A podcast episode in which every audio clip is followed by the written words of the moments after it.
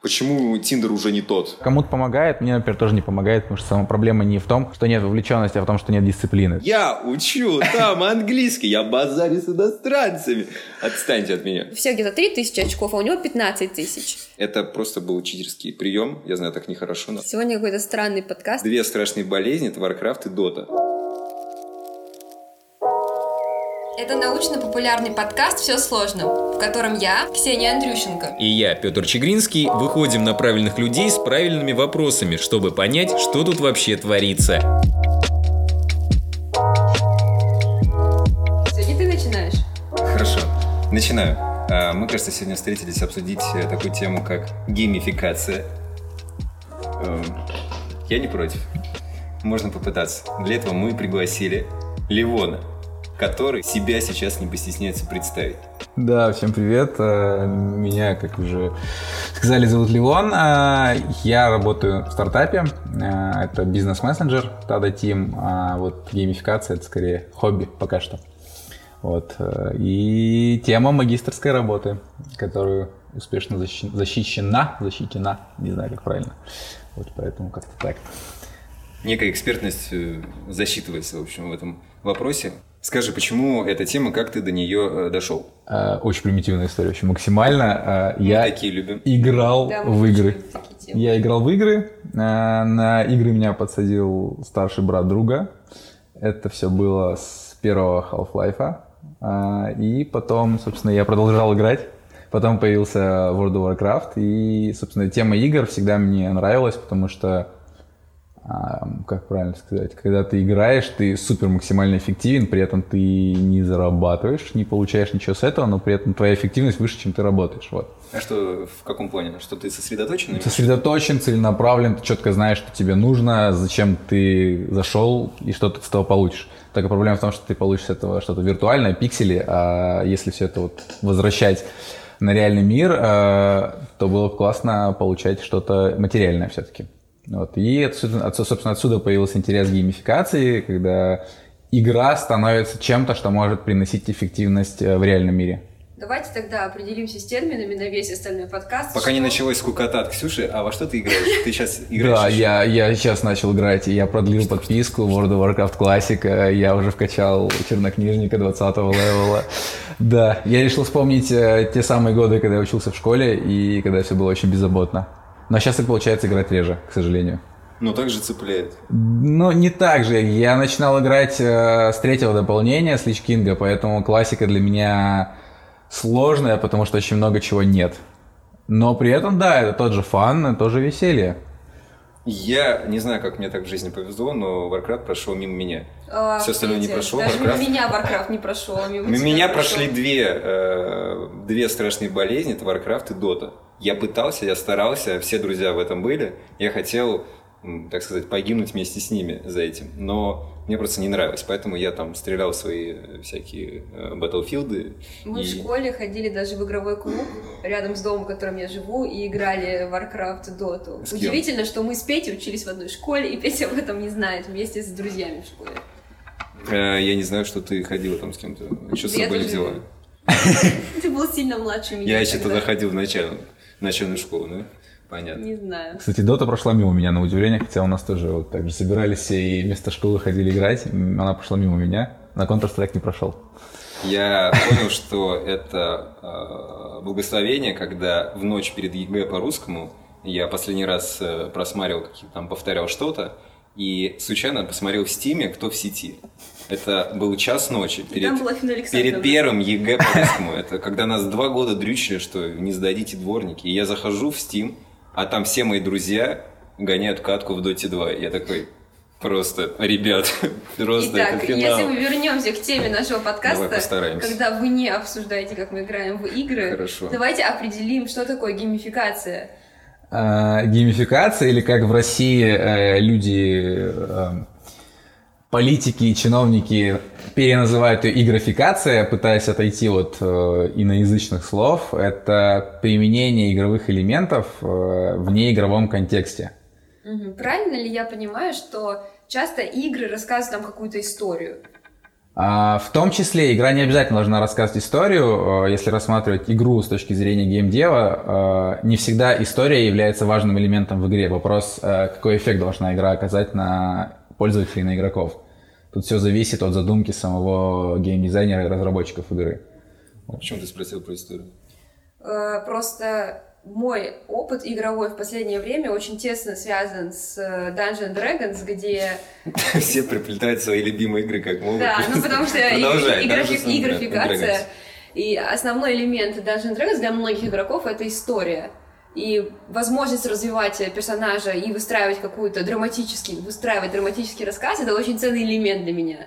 Поэтому я вот хотела узнать, является ли история обязательным элементом геймификации или нет. А, на самом деле все практически популярные игры, именно компьютерные, они а, завязаны на истории, потому что для компьютерной игры важно долгое увлечение. Если брать мобильные игры, во-первых, а, они только развиваются с точки зрения возможностей технических, а, поэтому история начала появляться там вот относительно недавно, года два, как со, с каким-то четким сторителлингом игры появились.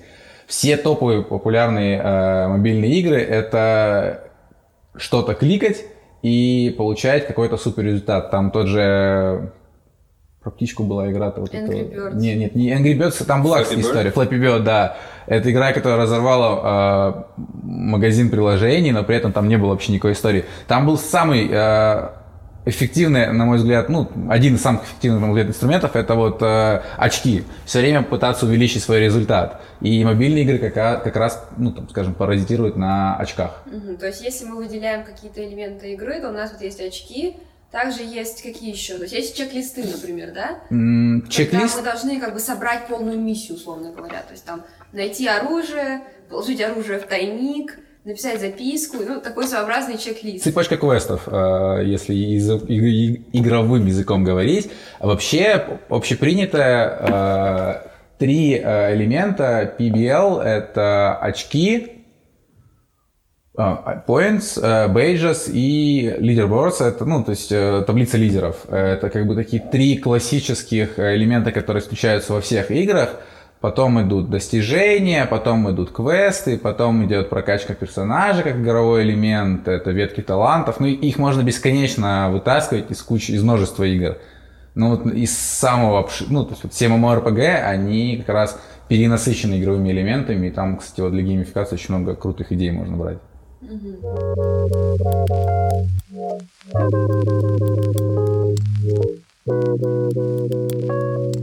Ну что, Петя, время главный Нет, вопрос. еще не да, время. Еще не время. Влад, Расскажи про э, успешные применения геймификации в различных каких-то повседневных темах. Mm. Может быть, в бизнесе или где-то еще.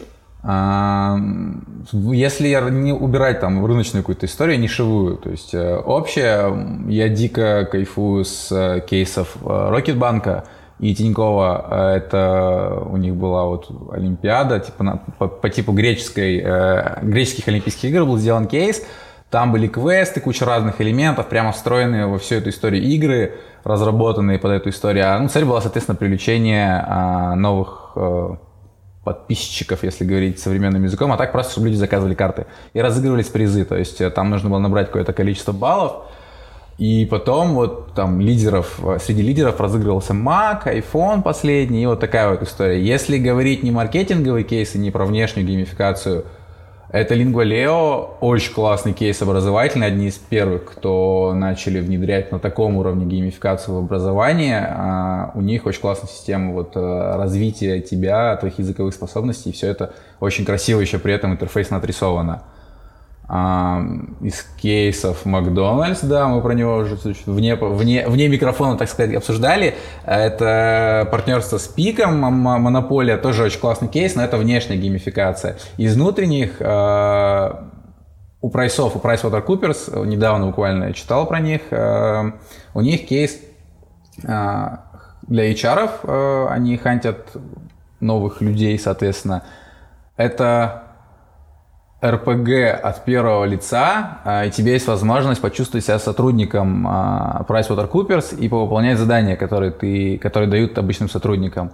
И у них на 100 80% увеличилось э, количество заявок на работу после а этого как кейса. это организовано? Что такое РПГ от первого лица в этом? Ну, то есть э, ты, э, ты от первого лица, то есть ты сотрудник. Это прям игра настоящая? Да, да, да. Это прям настоящая игра, встроена у них в сайт.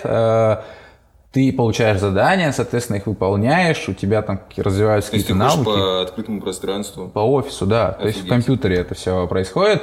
Сейчас я, честно, не могу вспомнить э, кейсы геймификации с применением э, VR, но они тоже есть. Но а, пока VR и AR развивается, потому что технологии не позволяют мощности его много, ну, масштабно применять, но недалек тот день, когда вот такие игры станут э, с применением виртуальной реальности. Типа Pokemon Go? Не, ну не совсем. То есть вот условно вот этот VR, вот этот, э, даже вот PricewaterhouseCoopers игра, она будет, э, ты не просто в компьютере будешь играть, а ты будешь одевать очки и вот, вот ходить, ходить, да. И это будет еще больше погружений, еще прям в разы э, качественнее опыт пользовательский. А, из еще кейсов, классный кейс у армии США, они сделали игру ну, военную, там нужно стрелять, нужно применять тактические э, умения, и на, по результатам игры, э, в том числе, они принимают к себе в ряды. Давайте То оставим это, этическое а обсуждение. Это, эта игра, она не распространяется свободно, да? Ну, ее можно скачать, но суть игры именно в именно вот в армейских. То есть это не просто стрелялка, как Battlefield там или любая другая стрелялка, там именно военные аспекты э, любого шутера. То есть это шутер, но там вот важно не, не только пострелять, а грамотно это делать, тактически. Интересно, хочется попробовать. Давайте разделим по сферам и по сферам обсудим геймификацию. То есть сначала геймификацию в образовании отдельно, как это можно внедрить, а потом геймификацию в бизнесе. И вот Ливон сказал про внешнюю и внутреннюю да. геймификацию. Что это такое вообще? Как они различаются? Например, я далека от геймификации. А, ну, вообще, а, разная классификация есть. И внешняя и внутренняя — это классификация, предложенная, если я не ошибаюсь, Кевином Вербахом. А, и он вот разделяет на внешнюю и внутреннюю. Внешняя это все, вся геймификация, которая направлена на пользователя, на потребителя. Это связано с маркетингом, эти все вот очки, купи э, 6 кофе, получи седьмой в подарок и все вот это такое. Это тоже элементы геймификации, игровой элемент. А внутренняя это как раз геймификация бизнес-процессов, э, это HR-функция, э, геймификация HR-функции, геймификация управления, менеджмента какого-то в э, организации, геймификация образование э, сотрудников, э, ну, то есть в рамках компании корпоративного образования. То есть это все, что внутри происходит э, бизнеса mm-hmm. или компании. Вообще, видимо, что по своему механизму геймификация основывается на системе вознаграждения мозга, да, именно поэтому она настолько аддиктив, то есть настолько цепляет наше внимание, когда мы достигаем что-то или вычеркиваем, или собираем награды, выделяется дофамин, гормон радости, и, соответственно, у нас это стремится желание продолжать, продолжать и продолжать.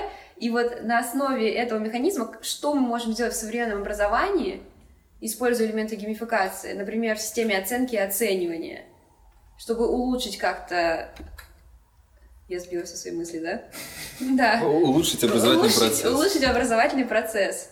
А, на самом деле, э, улучшение образовательного процесса э, с применением какого-то одного игрового элемента, там тоже система оценивания, это, ну, я сейчас свое личное мнение буду говорить, а не решит проблему, потому что главная проблема, во-первых, а, в том, как построен процесс, а процесс э, построен устаревшим способом, потому что поколение, которое сейчас, ну, оно, там, скажем, пойдет в университеты, оно выросло на digital е, на играх, на цифровой э, экономике, и то образование, которое сейчас есть в той форме, оно, они, ну, то есть оно не готово к, так, к таким, э, скажем, пользователям, уже можно говорить о пользователях образовательного процесса.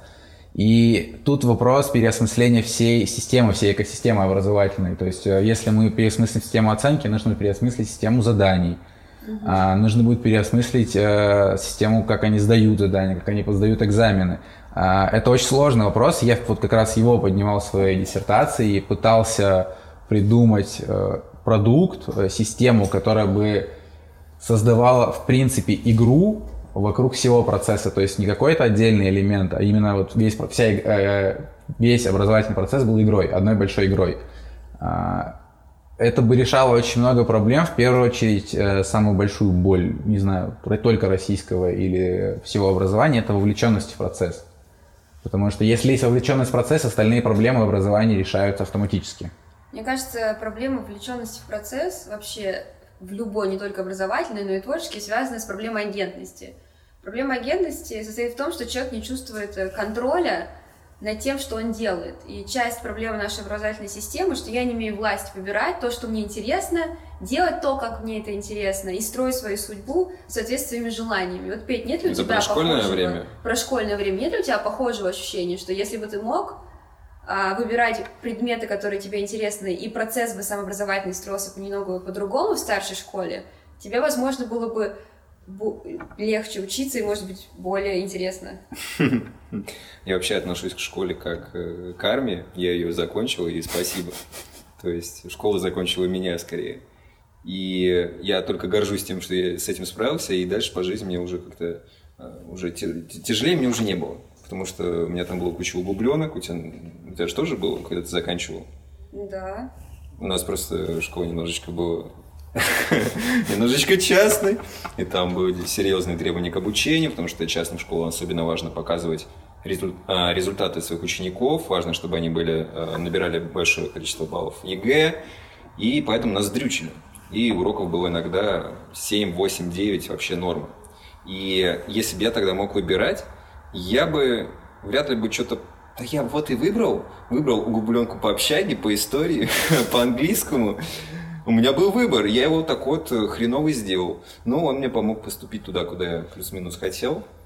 Э, и в целом ни о чем не жалеть. Я тогда сам ничего путного не выбрал, наверное. Вот это Поэтому... одна из проблем. То, что То есть... в школе сложно выбрать. То есть, Ливон, ты думаешь, что а, в старшей школе все равно должна быть какая-то программа, на которую нужно ориентироваться, потому что человек после, ну вот в возрасте 15, 16, 17 лет еще не готов сделать какой-то осмысленный выбор? А, я считаю, не совсем так. Я считаю, что в школе должна быть очень жесткая дисциплина и возможность выбирать должна быть, но не в, в ключевых вещах, например, в том, какой ты предмет изучаешь. Изучать нужно все. Я говорю как человек при этом, который э, не ходил, ну, я учился в гимназии, в регионе, в Архангельске, и я не мог выбрать, например, ходить мне на там, химию или на физику. Я не просто не ходил на нее. То есть это был мой осознанный выбор, я за него отвечал, нес какую-то ответственность. А, я физику, химию не знаю, сталкиваюсь с определенными проблемами в жизни из-за этого, но при этом у меня не было выбора, но я его все равно делал. То есть отсутствие выбора по, факту невозможно. У меня всегда есть выбор не ходить и отвечать потом за последствия. Вот. А идея в том, что скорее в школах нужно переосмыслить немножко то, как подаются знания, и э, помогать, э, помогать ученикам э, выбирать правильное направление. Сейчас очень сильно растут э, образовательные проекты, которые помогают именно вот профориентации для старших классов, и я думаю, что как, вот в этом проблема-то. Проблема в том, что не, не отсутствие выбора или возможность выбирать, а в том, что не, нет вовлеченности преподавателей в процесс будущего школьников. Мне кажется, проблема актуализации знаний для ученика. А, в школе тебе просто дают информацию и все. А, много и постоянно говорится, что круто не учить, а заниматься, то есть э, в процессе обучения, точнее какой-то проектной деятельности а, применять э, вот эти полученные знания, тогда они хоть как-то усвоятся. Но проблема актуализации, то есть попытаться материал подать через призму интересов ученика, это сложно. Я с этим столкнулся, с другой стороны, когда мне надо было в магистратуре постоянно писать письменные работы, я их ненавижу писать, но я придумал для себя фишку. Самое сложное – это изучать э, новую тему, копать по ней кучу данных, э, все это перечитывать. И я начал любую работу писать через призму компьютерных игр, у которых у меня просто э, запредельный опыт, а конкретно даже по, там несколько штук, там Ведьмак, Mass Effect, там есть там богатый лор, там есть, я знаю всю там э, как систему игры, и через нее можно практически любую тему осветить. У меня было трансмедиа сторителлинг, у меня было там э, развитие проекта, тоже через призму этой игры, потом чуть ли там продвижение, вот все, все я брал, есть база, и я ее использовал. И если То есть в ты школе... нашел свою линзу. Ты нашел линзу, через Да, которую через которую я мог, мне было легко участки. писать, я кучу всего знал. Это просто был читерский прием. Я знаю, так нехорошо, надо свои мозги тренировать, думаю, изучать новые темы. прием. Ну, я так себя чувствовал. И мне это нравилось, потому что, Может быть, тебе это нравилось, потому что ты писал о том, что тебе не о том, что, что тебе я знаю, что мне нравится, и то, что это нестандартный подход, э, какую-то бизнес-тематику через призму своей любимой игры, типа, почему бы и нет. Если бы в школе можно было точно так же варьировать подачу информации э, через призму чего-то, что ученику близко, то э, было бы все гораздо проще и легче, интереснее. Вот. Тут, мне кажется, есть еще один важный момент, если уж мы говорим об образовании, это то, что когда мы играем, и если это командная игра, например, у нас есть чувство команды, и это учит нас работать в проектах, где нужно работать с большим количеством людей. Но наша система образования так устроена, как будто бы мы до сих пор живем в мире, где все можно сделать индивидуально, и не Это- учат это людей работать в проблема. команде. То есть может ли как-то геймификация вот это чувство тоже взрастить в своих учениках? На самом деле, да, это одна из проблем, которую решает э, геймификация, потому что по большей части э, одна из проблем, которую решает и которая создает при этом геймификация, потому что когда, например, вводится лидерборд и очки, то появляется конкуренция. И иногда эта проблема, с которой сталкивались некоторые компании при внедрении, а, появляется читинг, появляется недобросовестная конкуренция. Ну, то есть то, с чем реально сталкивается любая игра компьютерная, с этим сталкивается любая геймификация.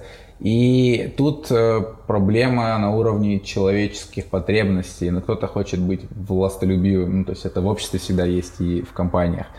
Поэтому но при этом, при всем при этом, а, если результат можно добиться только работая в группе, и при этом ты будешь получать фидбэк, обратную связь э, вот, там, во время там, процесса в формате игровых элементов, то это очень сильно мотивирует, вовлекает, так воодушевляет сразу же.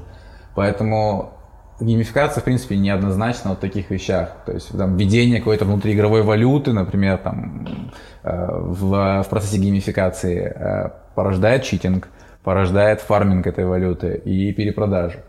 Вот, поэтому пока сложно говорить э, о том, какие конкретно проблемы она решает, и при этом не создавая другие, но в целом, да, то есть команд... э, почему все очень любят, э, почему все полюбили онлайн-игры, потому что можно играть с людьми, можно общаться с людьми, можно создавать группы по интересам. И, и вот в связи с этим э, онлайн-игры, в том числе MMORPG, стали дико популярными, потому что появилась возможность с людьми а, общаться и какой-то, ну, создавать комьюнити определенные. А можно, прости, э, геймификацию внедрить, но при этом убрать элемент э, соперничества, чтобы коллектив не расщеплялся?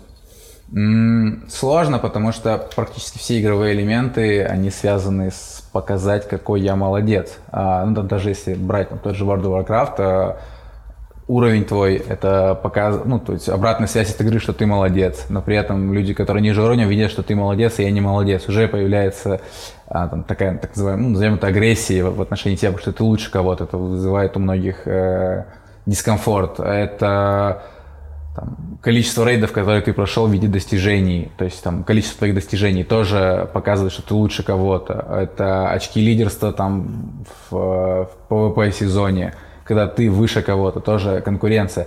Все создает конкуренцию, практически все. И проблема в том, что нужно правильно модерировать в случае бизнеса эту историю, потому что в, в играх есть э, не помню, как правильно называются, типа главные админы, типа гейм, ну, гейм-девы, которые следят за тем, как развивается игра и постоянно подстраивают игру так, чтобы не было того, кто лучше кого-то, а, что все типа равны, просто вот там он оказался эффективней. Просто мне кажется, мы выходим на такую интересную тему. Вот, Ливон, ты называешь это проблемой, а с другой стороны можно рассмотреть это, если мы говорим про образовательный процесс, вот эта способность столкнуться с конкуренцией, способность выносить конкуренцию, Как в настоящей жизни. как в настоящей жизни, это способность, во-первых, преподавателю явля- являться тем самым модератором, который нужен. Это первое, то есть э, модерировать общение между учениками. А второе, это преподаватель или учитель, если мы говорим про школу, может показать своим студентам-школьникам, как контейнировать эмоции, как справляться с желанием, там, условно говоря, да, оказаться на вершине, не на вершине, э, что делать, если у нас возникает чувство зависти к другим игрокам. Ведь все это на самом деле порождает большой эмоциональный опыт.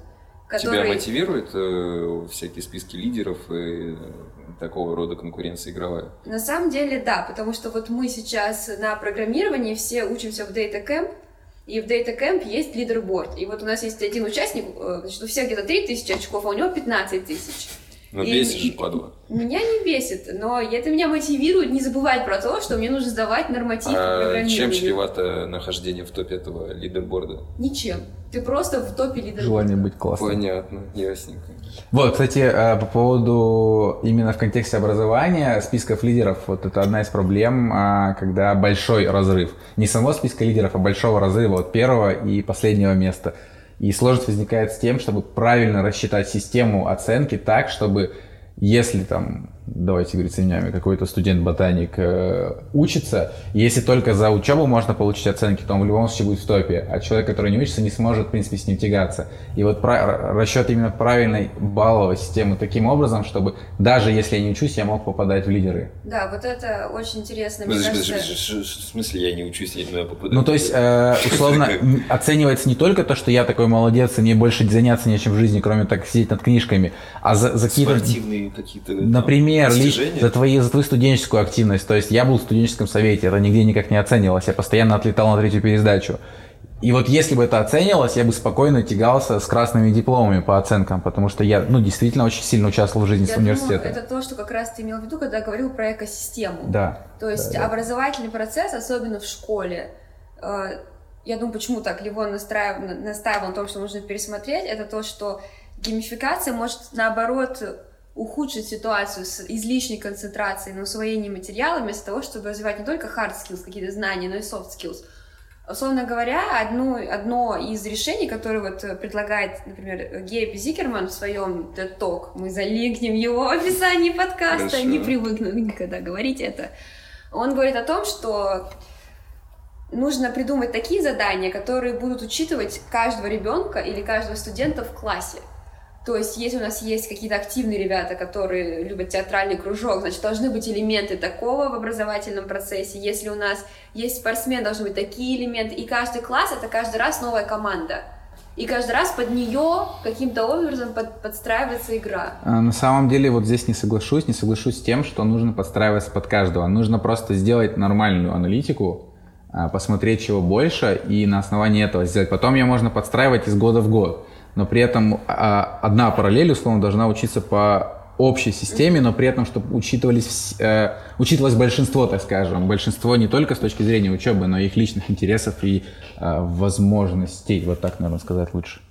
То есть, э, если мы под каждый класс будем подстраиваться, игра станет очень... Ну, это, как в любой разработке. Слишком сложно. Да, сейчас станет слишком сложной. Э, любой стартап сталкивается с проблемой, что на каком-то определенном этапе, вот, с которым мы сейчас сталкиваемся, очень много хотелок от пользователей. А сделайте вот это, а сделайте вот это, а сделайте вот это. И в итоге система, которая рассчитана была на одно превращается в непонятного зверя, который непонятно как работает. И это, во-первых, вызывает сложности с э, поддержанием всего этого. Во-вторых, разработчики начинают путаться в системе, и пользователи другие, которые не просили этого, начинают путаться в системе.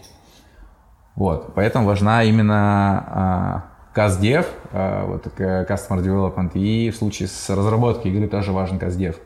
Ну, как бы это везде так сейчас. Кто вообще должен участвовать в разработке игр для образовательного процесса? А, когда я писал а, смету по своей системе, а, я учитывал, я делал два блока, это проработка логики и разработка самой системы, самой игры. В... Я делал это для вуза, ну, в принципе, логика будет понятна я учитывал интерес преподавателей, то есть обязательно должен быть преподавательский состав, представитель преподавательского состава в, компании, в комиссии, которая будет это придумывать. Обязательно должны быть все группы студентов, то есть это бакалавры, магистры и аспиранты, которые будут принимать участие в разработке игры. А, должны быть эксперты именно с точки зрения психологии, а, которые подскажут, направят правильно. И в случае с с историей моей, это был... Игра выполняла HR-функцию, соответственно, в процессе участвовали HR, которые а, бы высказывали свое мнение, как бы им хотелось видеть результаты этой игры, чтобы проще было их оценивать. Вот. А, то есть в, в разработке такого рода игр важно, чтобы все стороны игрового процесса приняли участие. Причем а, школьники, студенты, их должно быть большинство, потому что игра разрабатывается в первую очередь для них. Угу. То есть главный профит с этого получат они.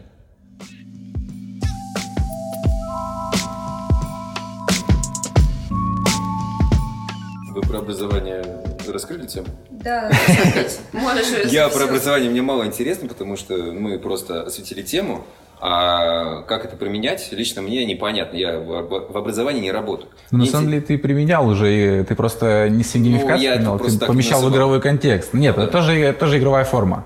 Ты просто брал какую-то штуку, непонятно тебе, помещал в игровой контекст. Ну, Большинство а, игр про космос ровно так и появлялось. Потому что брали сложную штуку, помещали в игровой контекст. И так крутая игра есть, э, не помню название, они, люди, взя, э, разработчики взяли эволюцию из обезьяны в человека и поместили в игровой контекст. начинаешь играть с обезьяной и потихоньку развиваешься до ходящего человека. Ну, Ребята, ну, я, а, это создали... недавно? Да, да, да, я очень крутая штука. Те, кто создали эту игру, напишите нам. Ладно, мы вас продаем. Мы просто название не помним. Скажи а, про, про повседневные какие-то а, моменты геймификации. Куча всяких приложений, куча всяких сервисов Какими Например? пользуешься ты, в которых э, внедрена угу. тема геймификации? А, на самом деле, э, вот, э, столкнулся с той проблемой, что меня геймификация увлекает только как э, сумма систем, и это дополнение к моему интересу. А откуда все это пошло? Писал диссертацию, нашел классное приложение, называется Forester, если я не ошибаюсь. Да, да, да. А, принцип помодора, там таймер 20-30 час и с перерывами. А, вот. И вот каждый раз, когда ты выполняешь цикл этого таймера, у тебя есть росток, который растет в дерево. И чем больше таких циклов ты совершаешь, появляется лес дико прикольная штука с точки зрения визуализации, когда ты видишь, что из, из твоего рост, из ростка за счет того, что ты поработал, появляется дерево, это классно. Еще можно выбирать деревья разные, типа можно елку растить, можно да, куст растить. Было апдейт на Новый год и Крисмас, и там можно было с игрушками вырастить. Да, да, да. Это очень классно, но мне это не помогло. То есть это просто здесь не работает? А, это не работает в моем случае, потому что мне, мне не подходит сам принцип помодора. Помодор. Да, я ловлю поток, и мне ну, сложно потом ломать его и возвращаться в него. Вот, для кого-то это дико круто работает, и вот такой элемент еще с геймификацией, не когда ты просто на помидорку нажимаешь, запуская таймер, а ты видишь, как что-то... Mm-hmm. Игра, э, система дает тебе фидбэк, то, что ты молодец, это классно. А, большинство приложений для развития привычек полезных используют э, игровые элементы. Не геймификацию больше, а скорее игровые элементы. Это очки какие-то, какие-то бейджи, какие-то эм, достиженьки, ли, лидербордс. Э, там, Хабитика есть одна Хэбитик, Хэбитика. А, вот. Да, у нее прям геймификация, геймификация. Да, там прямо игра, то есть вокруг игры построена вся эта штука. Мы ее обязательно залинким, там можно выбрать героя, можно да. ходить на квесты с друзьями. Мне кажется, я видел и подумал, это что-то трендец, по-моему, там до дела просто не дойдешь. Да, да, да, да, да. Классно. Но она все равно классная. Она классная, но она для гиков. Вот именно это, эта штука для гиков, mm-hmm. потому что она отвлекает от, от главной задачи выработать привычку. Да, вот я это... полчаса выбирала цвет своей героини да. волос. Есть такая проблема. Мне просто интересно, помогло хоть какую-то привычку, привычку развить? Да, кстати, это помогло мне развить э, привычку. Я так написала свою как раз магистрскую диссертацию, но после этого я несколько дней... Там есть такая фишка, что если ты несколько дней не отмечаешься, у тебя забираются очки, и после какого-то критического поинта твой герой может умереть, или, что, или у него зверушка может умереть. Я не помню, что, у меня умерла зверушка, я расстроилась.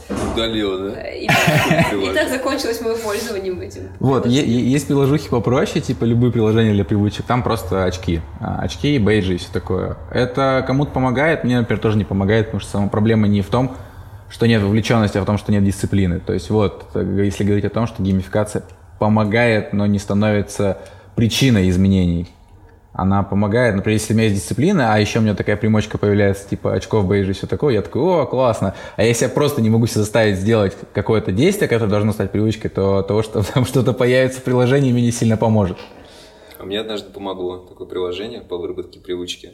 Там надо было каждый день отмечать, э, что ты выполняешь, иначе пропадет вот эта последовательность. А, и я целый год каждый день принимал холодный душ контрастный. а, делал зарядку и ну, зарядку либо тренировку.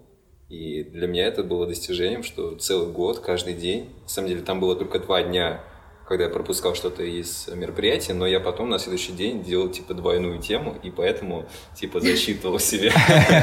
Вот, но как только год прошел, я сказал, все, я сделал, я красава, забил, перестал э, контрастным душем заниматься, живу как белый человек, мне теперь хорошо, мне не холодно по утрам. Нафига я это делаю, я, честно говоря, не знаю. Типа, как будто я стал суровее, но это вряд ли. Но, в общем, был такой успешный момент использования этой темы, но больше не хочу, больше не помогает ни с чем. У меня была похожая история, но я без приложения обошелся, это почему я говорю про дисциплину. Э, я где-то у кого-то из бизнес-тренеров прочитал, что надо, короче, совмещать вещи, чтобы экономить время, и я, когда чистил зубы, я приседал.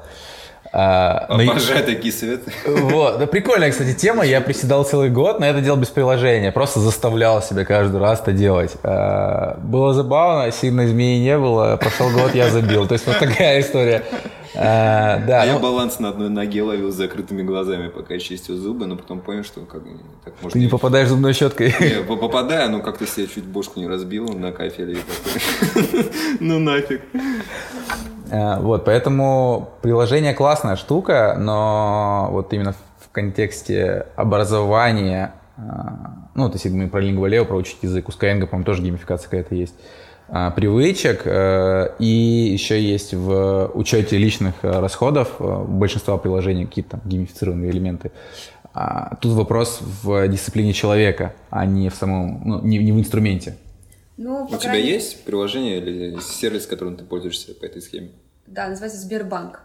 Он сейчас все сам считает, по категориям распределяет, можешь показать статистику за обозначенный период, это очень удобно. А, кстати, действительно есть исследования, которые подтверждают, что геймификация вот эти приложения для учета расходов, может быть, в долгосрочной перспективе они не увеличивают э, ваши какие-то сбережения уж, но то, что они делают, это они повышают уровень минимальной финансовой грамотности. То есть они заставляют людей обращать внимание на какие-то вещи, на которые раньше они внимания не обращали. Другое дело, что я не помню точно, опять же, надо будет посмотреть оригинал английской статьи, что в, в долгосрочной перспективе все эффекты сходят на нет, опять же, без дисциплины какого-то внутренней мотивации.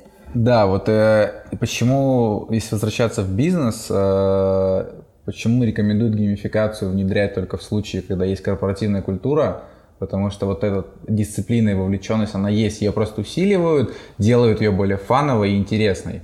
А, поэтому, когда ну, давайте возьмем пример Почты России. Если попробовать запихать геймификацию, геймификация запихается куда подальше, только не точно не в Почту России. То есть э, проблема не будет решена, потому что проблема далеко не в, в том, что нет вовлеченности, а в самой системе. Угу. А если такой вопрос рассмотреть, вот если же мы говорим про бизнес и про сотрудников, именно, именно про внутреннюю геймификацию. Получается, что геймификация, она как бы из всего хочет сделать игру, как процесс. И не оказывает ли это на сотрудника какого-то дополнительного вот давления? Условно говоря, может, я не хочу играть в игру, хочу просто прийти и сделать свою работу. Или моя работа требует какого-то стратегического мышления, которое просто так в игре не отразить. Не совсем. На самом деле, вот превращение работы в игру — это такой э, консервативный подход к геймификации, потому что как, работать серьезно, играть несерьезно. На самом деле нет, просто дело в том, что геймификация именно в логике, которая понимается под помещением игровых элементов в неигровой контекст, не превращает работу в игру она добавляет ей э, просто элементов, которые при этом не заставляют человека работать больше. А, например, если, ну, если мы говорим про нормальное внедрение геймификации, это дорого, но дорогой да, инструмент бизнеса. А, это как-то добавляет фан. То есть мне, мне не нужно, например, каждый раз руками отмечать количество вот этих вот э, там заработанных бейджей. Это все делает система. И просто я делаю то, что продолжаю делать, при этом появляется какой-то фан. Вот. А когда речь идет о том, что мне как работнику нужно что-то еще помимо своей основной работы делать, чтобы была геймификация, э, возникает вопрос к руководству, зачем оно все нужно было. Потому что как раз таки суть в том, чтобы меньше человек делал и ну, эффективнее, а не в том, чтобы... На самом деле геймификация была еще в Советском Союзе, там, э, это на заводах, когда давали значки, ударник там, труда и все такое. Это же та же система была. Они тоже за счет очков, за счет своей эффективности получали бейдж и ачивку. Слушайте, я сейчас вспомнил, но оказывается в школе, в одной из моих школ, эта тема применялась, и она нас просто так зомбировала. В начальной школе это даже был, это был первый класс, и система геймификации была такая. Каждый ученик это был цветочком на доске. Висел такой цветочек. Э, и центре было написано фоточка и имя написано. Там Петя Чигринский, такая фоточка и, и маг красный. Вот. И учительница придумала, э, что если ты себя хорошо ведешь, э, целый день, то на цветочек садится там какое-нибудь солнышко. Вот. А если ты сделал какой-нибудь проступок, то есть э, поступил не так, как сказала учительница, то на него садится паучок. Если ты набираешь... Это уже насилие. Если Я ты думаю, набираешь... Я отрывать буду. Если ты пять дней набираешь солнышко, то на него садится цветик-семицветик. И чем дольше у тебя держится цветик-семицветик на твоем цветочке, э, тем ты круче. Если садится хоть один раз паучок, э, слетает твой нафиг цветик, семицветик, и, и все это начинаешь заново. И мы просто так э, Круто. По этой системе угорали. Я не могу сказать, что это было круто, потому что там были слезы, там были там ревели люди, когда убирали цветик, семицветик за какой-нибудь проступок. Я, у меня такое было, я плакал, какого хрена обидно, но это работало. Ну да, это круто с точки зрения повышения эффективности. Ну, я думаю, ты видел. Мы там видел. просто ходили вот так строем из-за того, что только, только не снимайте солнышко, Только не пожалуйста. светик, светик, да. Вот именно. А, но, блин, ты же видел по-любому моменты, когда пробивают компьютеры кулаками, типа выбрасывают с окна, когда что-то не получается в игре. Но это люб, люб, любая когда, когда твоя вовлеченность дает тебе негативный фидбэк, да. тебе грустно, в любом случае, будь в 40 лет. Поэтому это да, есть такая история, когда ты очень эмоционально реагируешь на какую-то штуку. Слишком вживаешься в игру. Да. Да. Должны, должно ли руководство компании участвовать в геймификации? То есть честно ли, например, только если какое-то подразделение участвует, а руководство компании нет? Или а... это должно быть единой системой? Это честно, когда проект пилотируется. Это не честно, когда он внедряется на уровне, э, на уровне всей компании, потому что Вообще, на мой взгляд, э, самое классное, вот именно если делать из процесса прям игру-игру, у меня была идея сделать MMORPG на уровне корпорации, и когда там все это в виртуальном мире появляется.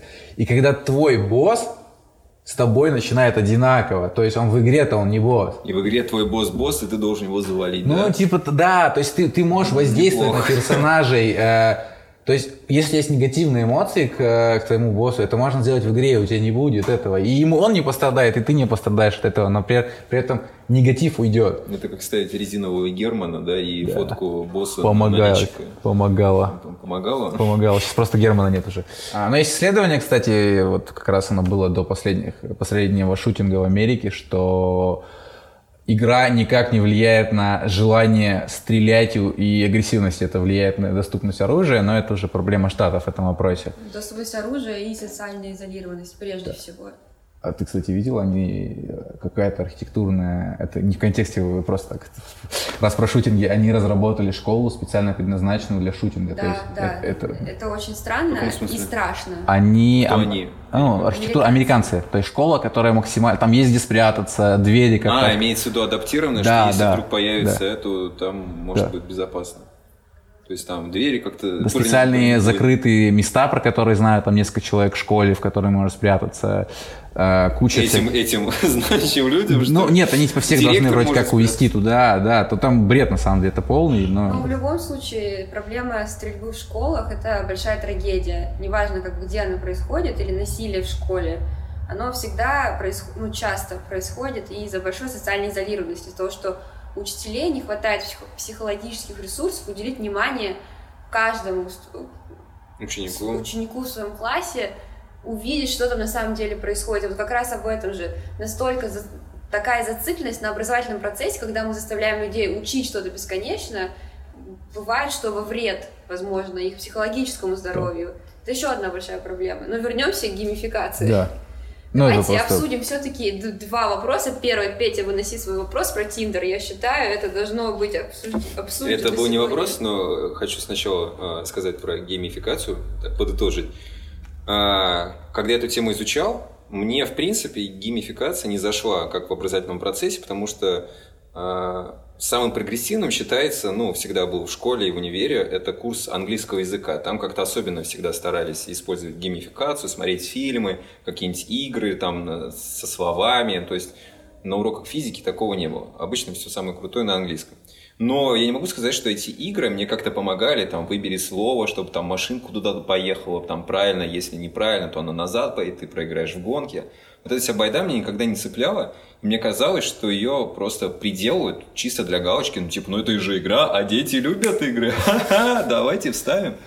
И я считаю, что геймификация так просто не работает. То есть, если мы просто включили элементы игры, хоба, ну что же вы не учите, падла, а? Мы же вам игру сделали. Меня цепляет только определенные игры. Вот если вы сделаете геймификацию... Собственно, я эту идею потом использовал на, э, в магистратуре. У нас был курс по созданию стартапа.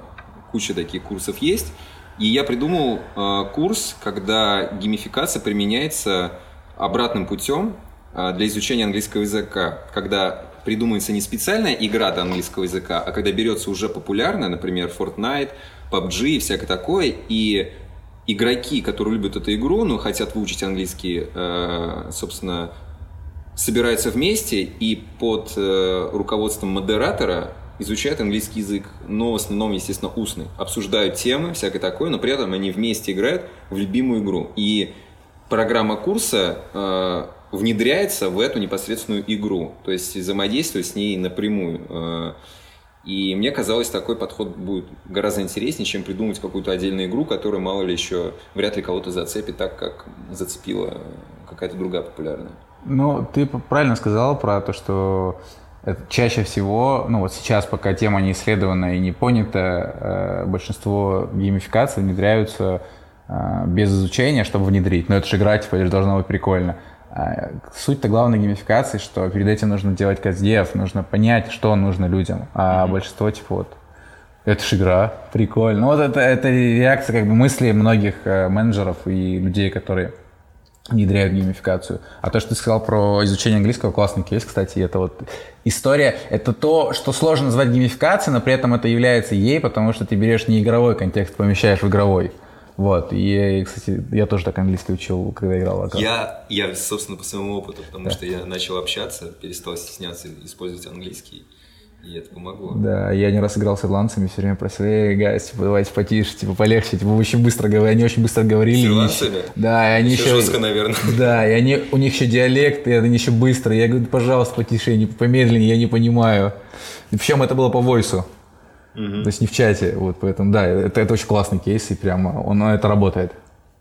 Это один из факторов, который до сих пор меня держит э, в играх. Мне нравится играть, но я в какой-то момент чувствую, что ну, пора завязывать. Да. Как надо серьезно становиться. Но у меня есть отмаза. Я учу там английский, я базарю с иностранцами. Отстаньте от меня. Да, это классно. А почему возникла тема с Тиндером? Потому что э, когда мы готовились точнее, в основном готовится к подкастам Ксюша. Она изучает научную литературу. Мне это нафиг не сдалось. Мне это, скорее всего, не поможет. Мне это неинтересно. Я так или иначе все равно что-то научно-популярное стараюсь читать. У меня есть классный любимый ресурс, э, который просто озвучка англоязычных статей. И там была статья типа про то, почему Тиндер уже не тот. И э, там, в частности, поднималась такая тема, что почему он вообще стал какой-то момент популярным, и все вот эти э, приложения построены на механике свайпа, что, в принципе, это все построено на геймификации процесса, когда знакомство становится игрой, когда ты свайпаешь «да, нет, да, нет», и это затягивает. Это также заразительно, как и гемблин. Это что такое? Ненавижу, когда так происходит. Ставки, ну, в общем, всякие как... Э, точно, Азарт, азартные То игры. же самое, да, что и азартные игры. игры. Ты туда всасываешься, ты уже не можешь остановиться. И также э, такой вопрос задавался, что а помогает ли это, в принципе, вообще знакомствам? когда игровая механика на себя перетягивает основной момент. То есть ты пришел туда познакомиться, но ты уже там скорее играешь, а не знакомишься.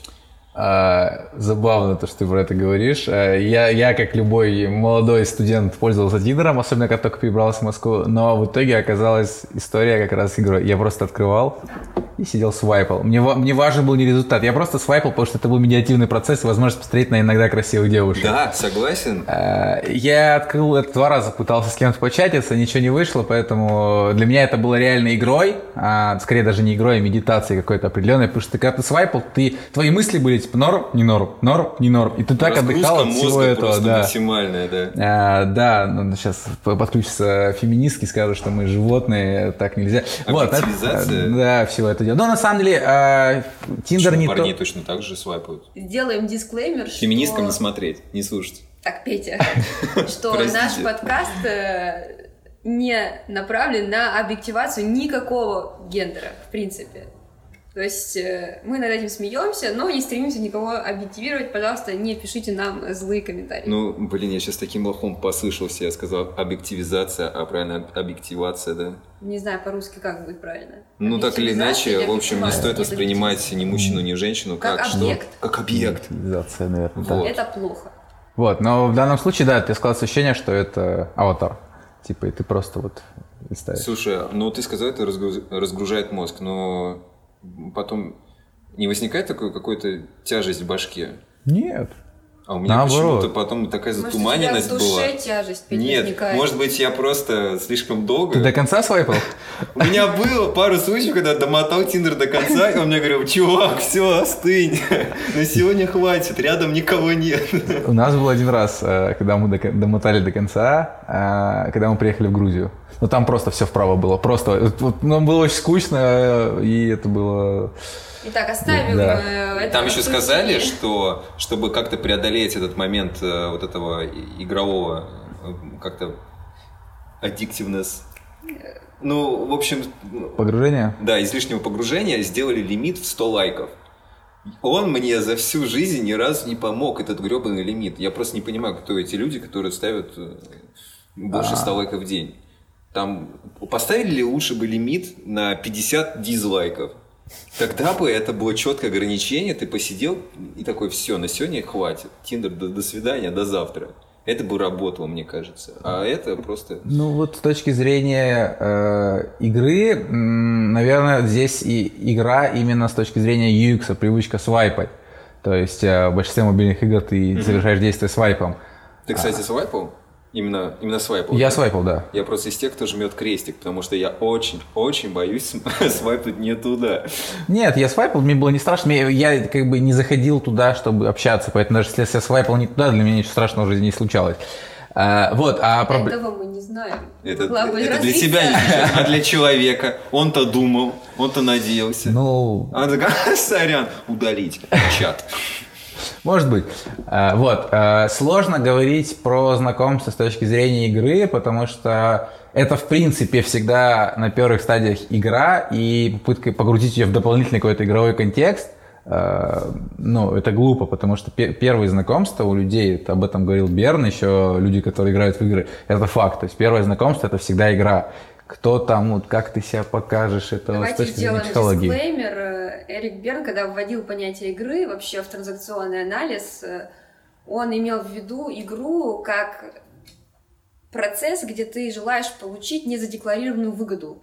То есть в транзакционном анализе игра носит негативную коннотацию. Вот а в нашем подкасте она сейчас не носит негативную ну, коннотацию. Сам факт того, что да, это все равно... является игрой, абсолютно верно. Поэтому попытка дополнительного погружения в какую-то игру ну, не носит смысла именно в таких вещах. А, и там введение бейджа тоже не сильно красит там, в обществе, как в обществе принято, девушка будет не сильно красить, а парни будут о, красавчик.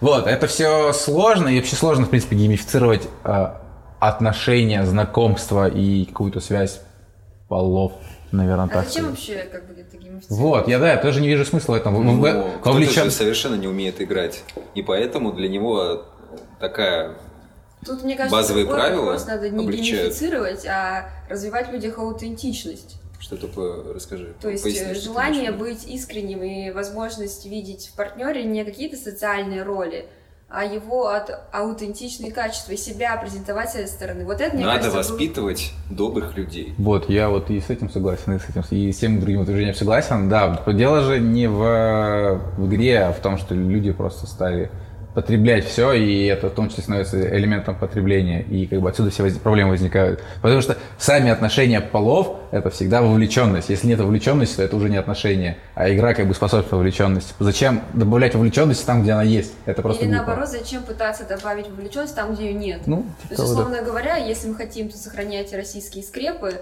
мы можем взять какую-то игру, типа, дойди до 60-летней годовщины брака, получи квартиру от государства. Ну, хоть какая-то мотивация. Крутая идея. Но, по сути, это некоторое символическое насилие над людьми, которые не хотят быть вместе, но им создается такой социальный контекст. Мало того, что развод или там вообще какие-то такие вещи являются очень противоречимыми в российском обществе, так еще если мы ведем такие мификацию, которая будет э, следовать политическому определенному дискурсу.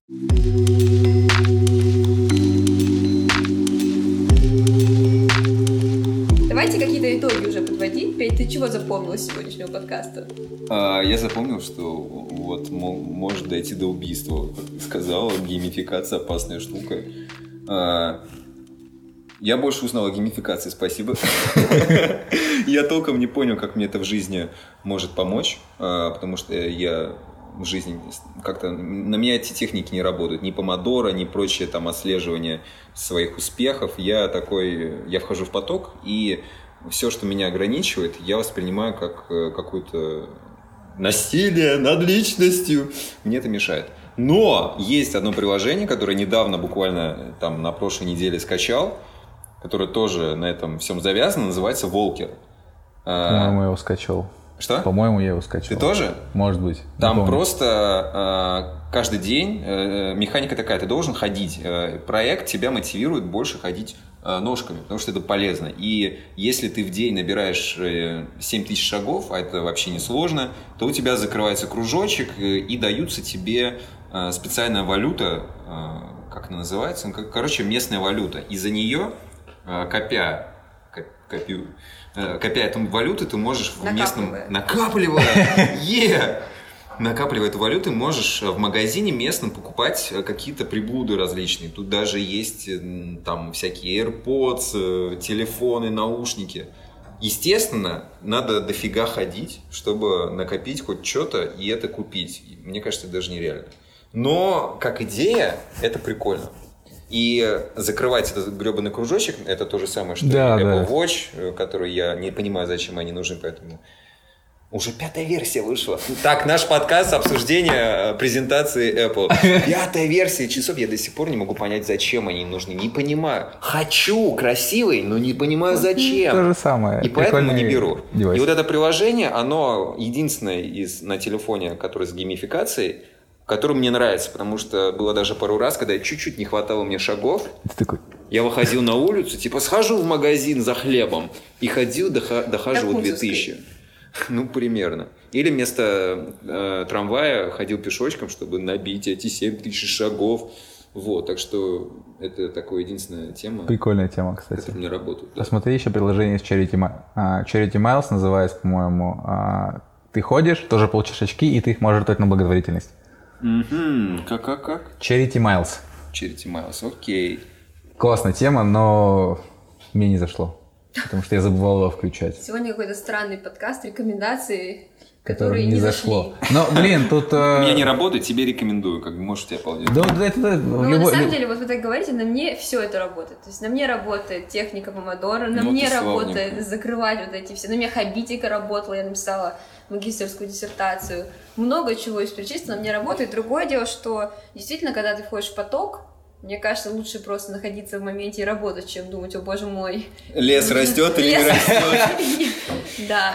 Тогда давайте какую-то рекомендацию от гостя сделаем. Ливон, любую книгу, сериал, музыку, место, человека, все что угодно. Что нашим слушателям Человек. следует проапгрейдить, узнать, поинтересоваться? А, на самом деле, я вот заранее знал этот вопрос. Э, но... Чего себе? Как же ты узнал? Мне подсказали, нашептали. Э, вот, из книг э, советую почитать Джейн МакГонигал «Реальность под вопросом». Там геймификация с точки зрения социальных проблем. Дико классный кейс, и я прям очень был воодушевлен. А, это первое, что читал по ее диссертации, соответственно, очень воодушевился именно решением социальных проблем. А вторая книга, я забыл, автора «Вовлекай и властвуй».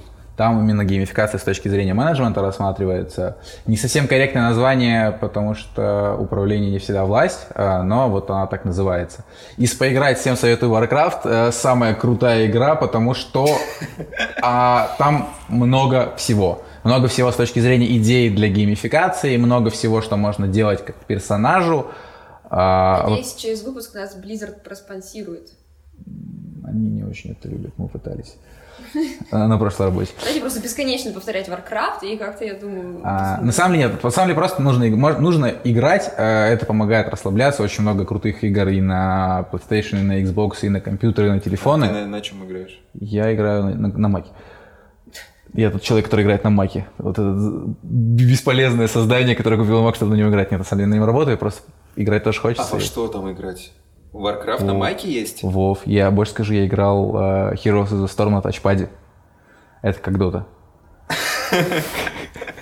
И вот оно откровение нашего выпуска. А, да, нет, на самом деле играть нужно, а, но лимитированно, если так можно сказать. Ну, это всегда проблема. Или играть в настолки, друзья. Либо так, кстати, да, любые игры. Я просто не играю в настолки, поэтому для меня это другой мир. А настолки это классно. Но я не Офигенно, я тоже не играю. А Говорят, просто бомба. Вот, вот Ксюша понимает, как это, непонятно зачем. Да есть Warcraft.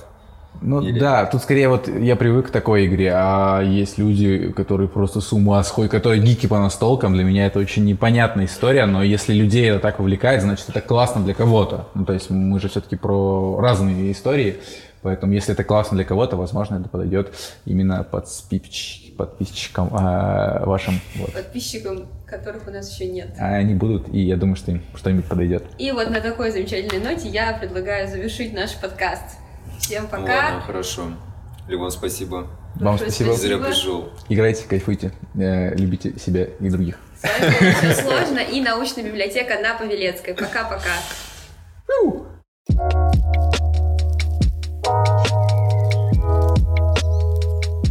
Сегодня с нами был Ливон, он рассказал про геймификацию. Ливон, это отдельно для тебя сюрприз, мы с тобой это уже не запишем, это просто наша болтовня с Ксенией на тему. Обсудим, так сказать, постфактум, что мы сегодня э, узнали, чего не узнали, чего бы хотелось, чего бы не хотелось. А, может быть, погуще разберем тему с геймификацией, но вряд ли с научной стороны, потому что мне это вообще нафиг не задалось. Ксюш, что скажешь? Я думаю, что у тебя опять нет выбора. Э, у тебя еще остались выдержки научные какие-то или что? Нет, я думаю, не будем возвращаться к моим научным выдержкам. Давай лучше пытаемся как-то проанализировать, действительно, как ты сказал, что мы узнали и что, может быть, мы бы хотели вынести на будущее обсуждение. Я лишь больше укоренился в уверенности, что геймификация это не для всех. Вот для меня это, она не работает. Хотя нет, в каких-то моментах работает. Я запутался, я не понял. Я думаю, надо провести экспериментальное исследование. Проведи, Поставить на тебе расскажешь. эксперимент. Давай, придумай мне геймификацию. Какую-то геймификацию посмотреть, насколько а на себе она... не надо эксперимент ставить? Ну, я так знаю, что она работает на мне. Ага, это мы выяснили. Это да? мы выяснили, да, уже. Я бы больше сделала акцент на том, что сегодняшняя встреча заставила нас задуматься о том, что для того, чтобы провести грамотную геймификацию, нужны определенные условия. И нужны определенные специалисты, и необходимо стремление людей каким-то образом перестроиться на новый процесс. А это самое сложное. Люди обычно ни к чему не стремятся. Ну, я бы не стала так сильно утрировать. Я думаю, что многие люди много к чему стремятся, но у них возникают определенные трудности – но мне кажется, на работе это очень такая сложная тема. Люди просто работают, и когда приходят такие, а давайте мы вам геймифицируем процесс, теперь все ваши действия, за них вы будете получать какие-то коины, какую-то байду, и нормально, что первая реакция будет типа, а, чё, нахрен надо, нет, пожалуйста, дайте мне работать как раньше. Естественно, это надо подключать э, внутренние коммуникации, людей настраивать, э, давать им инфу, объяснять, почему это круто, всякая такая ля-ля поля. Да, ну, мне вот. кажется, ты правильно отметил, что это больше вопрос коммуникации прежде всего. И при грамотно выстроенной коммуникационной стратегии... Выстроенной. При грамотно выстроенной э, коммуникационной стратегии я думаю, что есть большой шанс на успех при внедрении геймификации. И даже если дело касается образовательного процесса, как уже было сказано в нашем подкасте, изучение языков, например. Скажи, а нашим слушателям эта тема непосредственно зачем нужна? Я могу представить, если бы нас слушали какие-нибудь э, генеральные э, директоры или директора. Вот как же важно, я не могу понять. Я просто никогда не гуглил. Директоры или директора? Я тоже не знаю. Директоры. Э, вообще-то иногда слышал директора. Вот если бы они нас слушали, они такие взяли бы на карандашик и такие, окей, геймификация, такая нехреновая тема, надо запомнить. А вот если я обычный смертный, который э, ну, не ходит э, как бы с погонами э, в чинах и простой рядовой сотрудник, вообще человек простой по жизни, зачем мне нужен был этот подкаст? Я думаю, здесь есть два важных аспекта. Первое это то, что мы очень часто слышим в, в информационных ресурсах о геймификации. И это слово постоянно всплывает, и для того, чтобы хорошо ориентироваться в современном контексте, важно понимать, что стоит за какими-то словами и не использовать их бездумно. У каждого слова... Сегодня, да? Не думаю. У каждого слова есть определенное поле значений, есть определенное, есть определенные прикладные аспекты. Это первый момент, это просто какая-то осознанность при нахождении в мире. А второй важный аспект э, то, что рано или поздно каждый из нас сам непосредственно сталкивается с геймификацией. И здесь э, важно понять, что Геймификация действительно затрагивает центр удовольствия мозга. А, с точки зрения практического применения нашей сегодняшней темы, это что мы можем? Мы можем порекомендовать ресурсы или приложения, которые помогают геймифицировать тему. Я думаю, что цель нашего подкаста не чтобы наши слушатели геймифицировали не, ну, понятно, что-то, но хочется а чтобы они осознанно понимали, когда геймификация применяется по отношению к ним. И тебе надо попрощаться, мне кажется. Пока. Ну нет, давай что-то от себя. Может быть, мы будем ждать, что в жизни происходит. Пока, ребят.